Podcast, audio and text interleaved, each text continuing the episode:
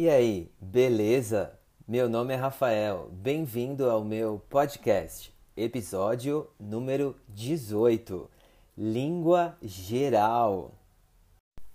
Para que você consiga compreender perfeitamente este episódio, eu recomendo que você o escute com a transcrição.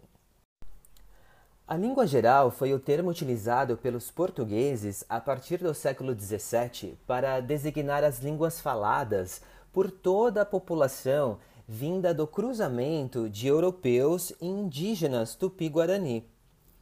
As três maiores línguas gerais foram a língua geral amazônica, a língua geral paulista e a língua geral guarani.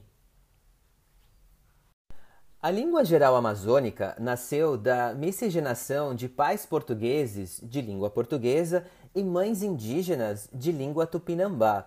Os filhos desses casais desenvolveram um próprio idioma, uma mistura entre a língua dos pais. A língua geral amazônica tornou-se a língua de comunicação falada por todos que faziam parte do Brasil colônia, da atual região norte do país.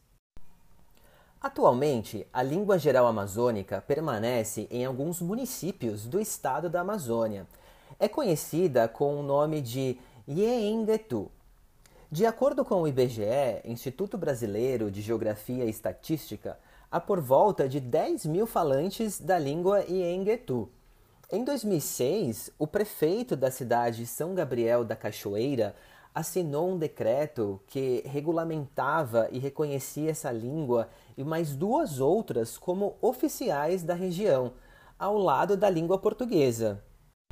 É importante que tenhamos em mente que a língua geral amazônica, falada no século XVII, não é a mesma que a de hoje Nenhuma língua é homogênea. Ela se modifica com o decorrer dos anos, adquirindo diversos dialetos de diferentes regiões por onde a língua se estabiliza. A língua geral guarani veio da população mestiça, entre pais, em sua maioria espanhóis, mas também poderiam ser portugueses, e mães indígenas de língua guarani, da atual região oeste do país que faz divisa com o Paraguai e a Argentina.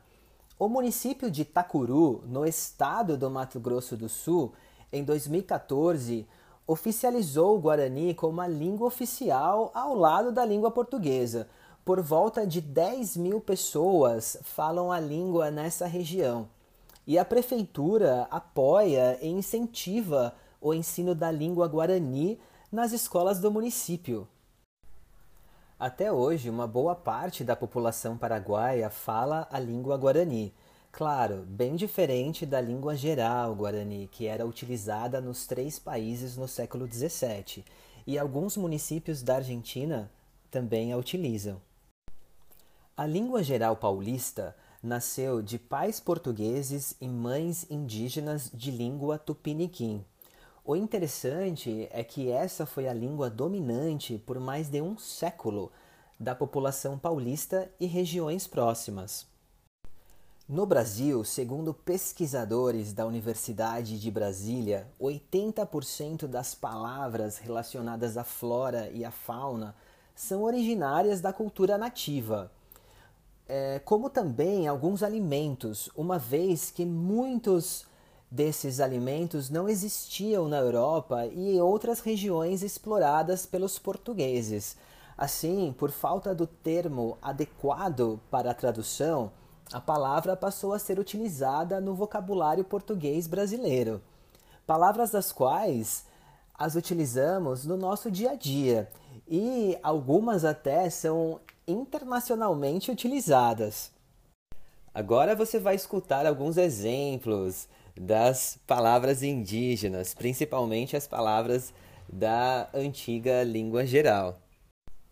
Algumas frutas nativas, especificamente do Brasil ou no território da América do Sul, como açaí, abacaxi, cupuaçu, pitanga, jabuticaba, cajá, caipirinha de cajá é incrível, maracujá e cacau. Alguns alimentos conhecidos internacionalmente, como a tapioca, a mandioca e a muqueca, que é um prato de peixe assado, como também a pipoca e a paçoca, que é um doce brasileiro de amendoim, assim como a pamonha, que é um doce brasileiro, mas é feito de milho, e o nosso famosíssimo catupiry, que é um queijo cremoso. Alguns animais, como jacaré, que é o parente do crocodilo, o siri, que é um tipo de crustáceo, a sucuri ou a anaconda, que também é famosa internacionalmente, que é um tipo de cobra, o urubu, que é um pássaro preto que come carne, a piranha, também famosa internacionalmente, que come carne, é um peixe que come carne, o baiacu, que é um tipo de peixe do rio, o tucano, que é um pássaro lindo brasileiro, e a perereca, que é um tipo de sapo. E palavras aleatórias, como a capoeira, que é o famoso esporte brasileiro conhecido internacionalmente, embora tenha sido criado pelos africanos brasileiros, a origem da palavra é indígena. Xará. Xará é um nome que se dá a uma outra pessoa que tem o mesmo nome que o seu. Por exemplo, se uma pessoa se chama Rafael, eu vou dizer ele é meu xará, ou seja, ele tem o mesmo nome que o meu. A palavra jururu, que nós a utilizamos como uma expressão, hoje eu estou jururu, ou seja, hoje eu não estou muito bem, estou um pouco triste. A palavra tocaia, Tocaia também a utilizamos como uma expressão que seria ficar de tocaia, ficar escondido e vigiando ao mesmo tempo. Uma outra palavrinha muito interessante que é a palavra nhenhenhen, que é conhecida internacionalmente como blá blá blá. E uma outra versão de menino e menina ou garoto e garota muito utilizada no sul do Brasil que é guri para meninos e guria para meninas.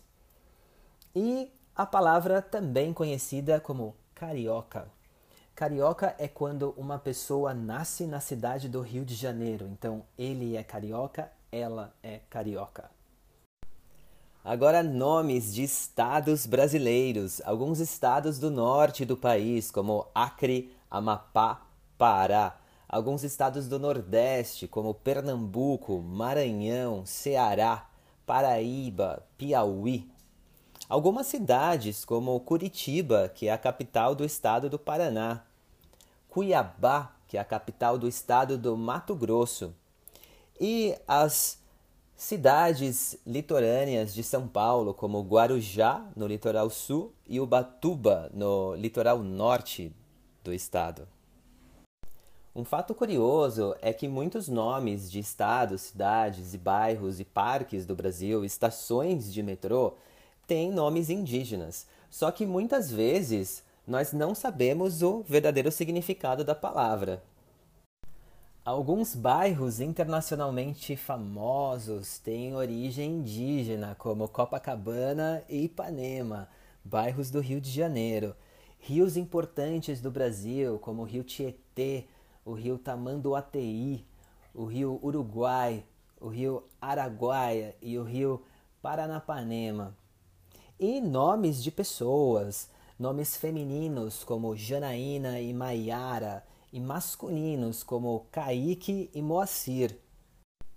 Apesar da língua geral ter sido muito vantajosa aos portugueses para a ocupação e a exploração de terras indígenas, em 1758 o primeiro-ministro português Marquês de Pombal, por meio de um decreto, instituiu a língua portuguesa como única e oficial no Brasil, proibindo o uso da língua geral por completo.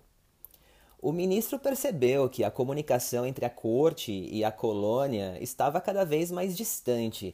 Seria muito arriscado manter uma língua diferente da língua da corte e acabar perdendo o controle do país. Nossa, você aprendeu muitas palavras novas. E recomendo que você releia a transcrição e escute o áudio novamente para praticá-las. Beleza? Obrigado. Eu vou ficando por aqui. Valeu. Tchau, tchau.